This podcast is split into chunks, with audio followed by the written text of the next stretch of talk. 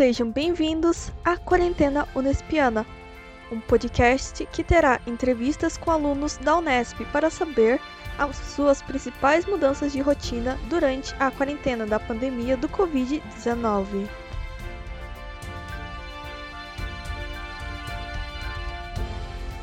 Bom dia, boa tarde ou boa noite, depende do horário que você está ouvindo isso. Enfim, estou aqui com o Giovanni Gabriel, aluno de jornalismo. Oi, gente, eu sou o Giovanni, mais conhecido por apelido na Unesp por Ira.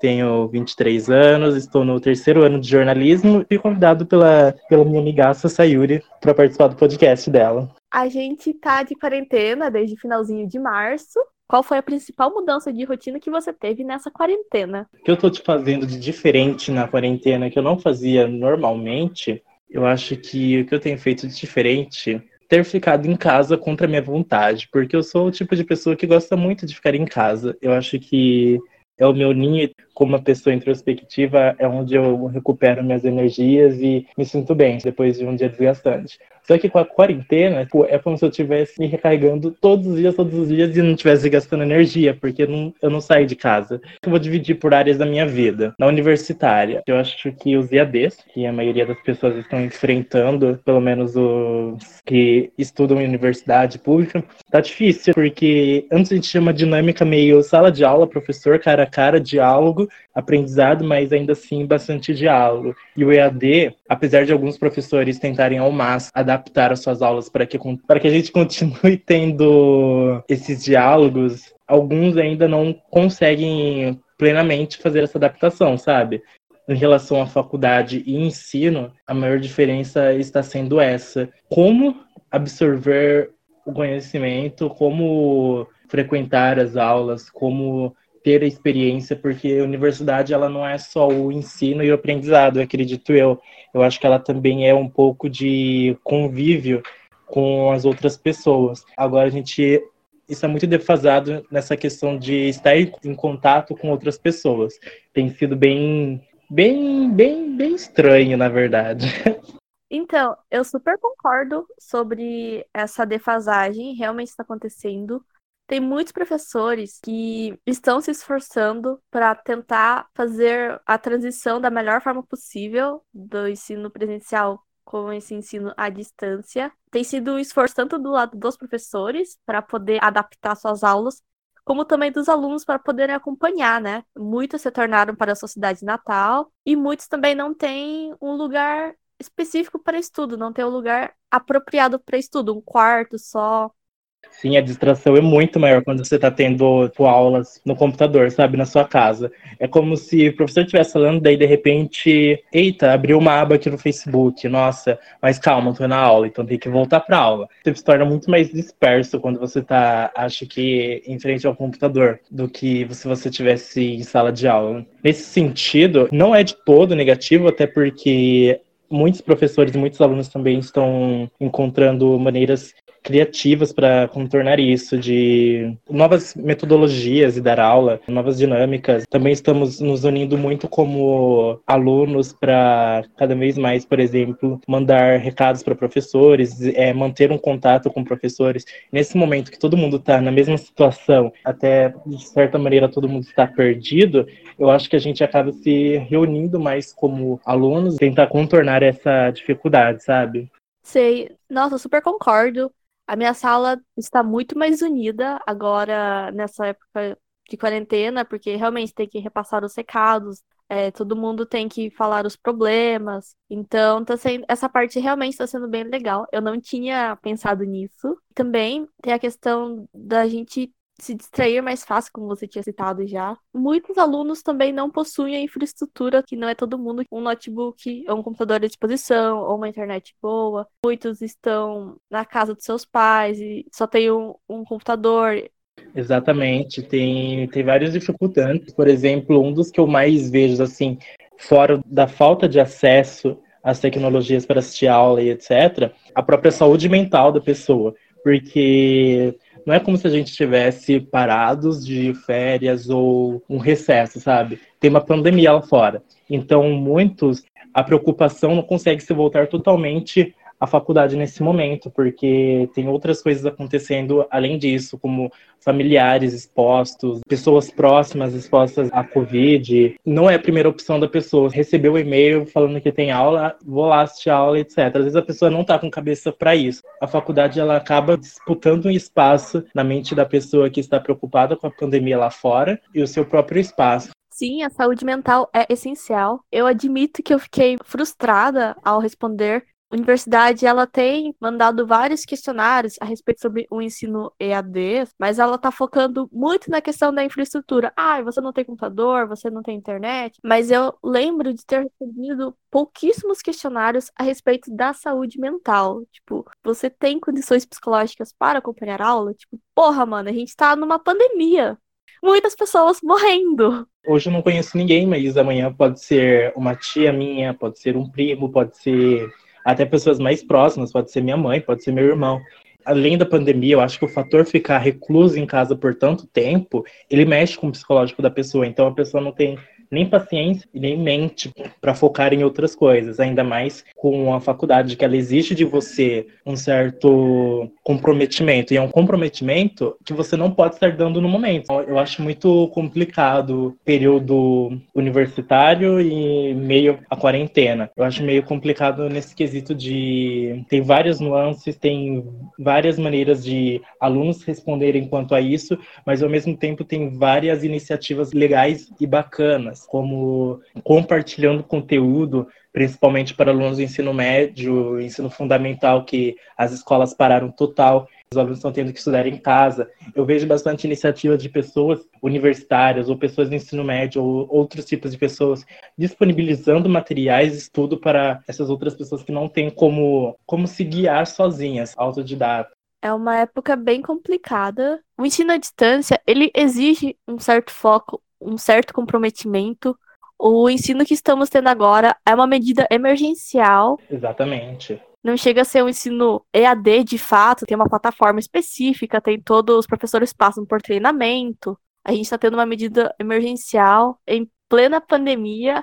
É péssimo, é horrível para a saúde mental, tanto dos alunos quanto dos professores. Agora, fugindo do âmbito acadêmico, o que mudou bastante no meu pessoal, assim, que foi o conteúdo que eu estou consumindo. Porque antes eu abria muitos, assim, noticiários para ver o que estava acontecendo, mas chega a ser um pouquinho desgastante. Ver todos os dias é, é necessário, sim, mas está conectado com o meio essa pandemia. Eu comecei a procurar outros assuntos, até para um aprendizado. Eu vejo que muitas pessoas estão desenvolvendo habilidades, procurando novos assuntos para aprender durante a quarentena. Uma das leituras que vem me ocupando assim durante a pandemia é sobre MBDI. Eu não sei se você já ouviu falar. Não, o que, que é? É uma das teorias da psicologia de Jung. Eu presumo que seja Jung, como ele fala através de funções, ele estuda a personalidade de uma pessoa. Ele foca em dicotomias como extroversão e introspecção,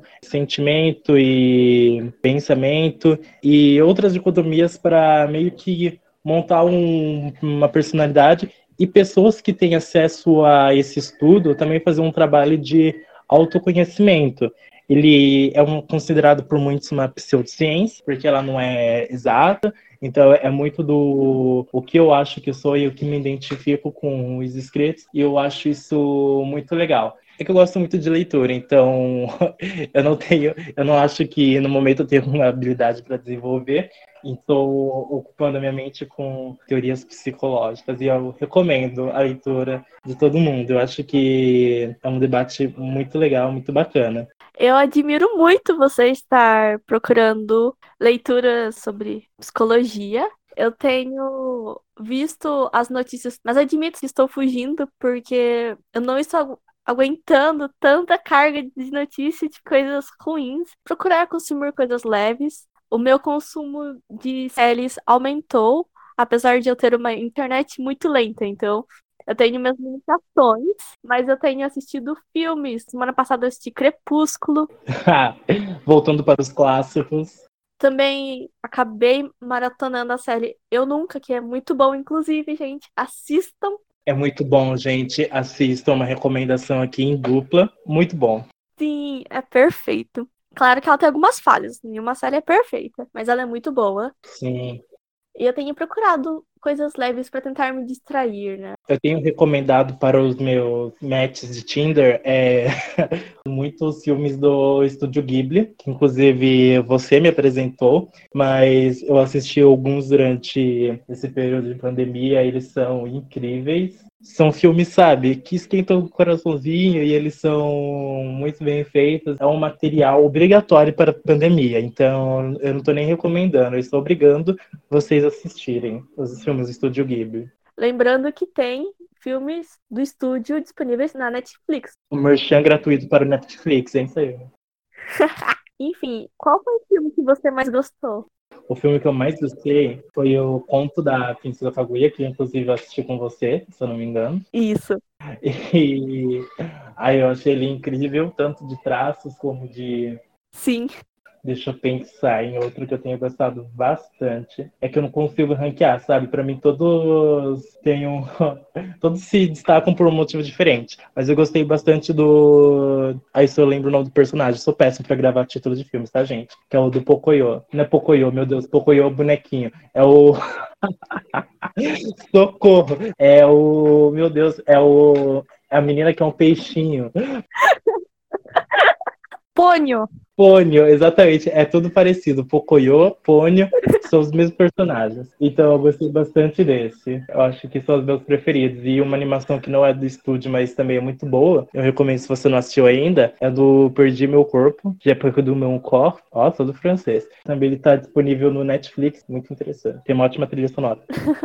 eu não sei qual é. Eu vou assistir. Muito obrigada pela recomendação. Acho importante também dizer, se você não está conseguindo ser produtivo, produtivo nessa quarentena, tá tudo bem. Vocês não precisam aprender. Não, não tem nenhum problema, gente, em ser não produtivo durante a quarentena. É um, eu acho que é um período mais do que nunca para vocês reservarem a saúde de vocês, tanto a saúde física, a saúde mental, guardarem para si, não ficarem se cobrando de eu deveria estar produzindo e etc. Eu acho que não é o momento agora. Tem várias pessoas aprendendo várias coisas, buscando coisas novas, mas assim, não se cobrem, não se sintam na obrigação. A gente está em plena pandemia. Valorize a sua saúde mental. Exatamente, não fique, ai, fulano está aprendendo a desenhar, eu tenho que aprender a desenhar. Não. Às vezes para você seja melhor aprender a cantar, às vezes seja melhor aprender a atuar, às vezes, às vezes nada, às vezes fique só jogando em casa, sendo tão consumido por energias negativas que eu acho que o melhor agora é focar em coisas que nos fazem bem. Então, no começo da quarentena, o que eu fazia bastante era ficar jogando para me distrair. Eles me faziam um, um, bem danado, porque me distraía um pouco do que estava acontecendo e voltava minha atenção para outras coisas. Descansar a mente. Eu acho que esse que é o ponto central. Se vocês forem procurar fazer algum hobby agora, foquem que descansem a mente de vocês. Que vocês não se sintam desgastados ou se sintam obrigados a fazer tal coisa. Façam o tempo de vocês. Procurem se cuidar usando a máscara máscara sempre.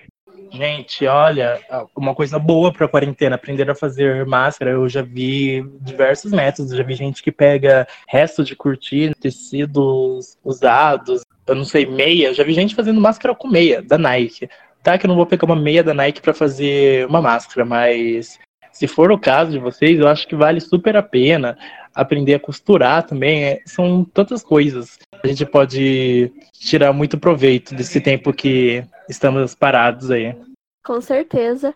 Espero que todo mundo fique em casa, né? Não é para ficar saindo, saracoteando por aí. Vai passar. Uma hora vai passar. A gente não sabe quando, mas uma hora vai passar. Exatamente. Vai. Ai, eu espero. É que nem aquela frase, ah, a gente vai lembrar disso e vai dar muita risada. Eu não sei se a gente vai dar muita risada, porque é uma situação meio trágica, mas eu espero que logo a gente olhe para trás e, em vez de dar risada, a gente pensar, nossa, a gente conseguiu enfrentar tudo isso. Bom, gente, o nosso tempo está acabando, infelizmente. Gostaria de agradecer muito o Giovanni por ter participado. Muito obrigada. E eu agradeço o convite, gente. Espero que vocês tenham gostado da conversa e não se sintam tão entediados. Eu não sou tão entedioso assim. E espero que vocês tenham curtido a conversa. E sigam as nossas recomendações. Assistam os filmes do Estúdio Ghibli, tá, gente? É, é realmente obrigatório, tá? É fundamental. E também fiquem em casa, e tomem os devidos cuidados. Lavem as mãos, usem máscara, usem álcool em gel. E também eu gostaria de agradecer você, ouvinte. Beijos e se cuidem.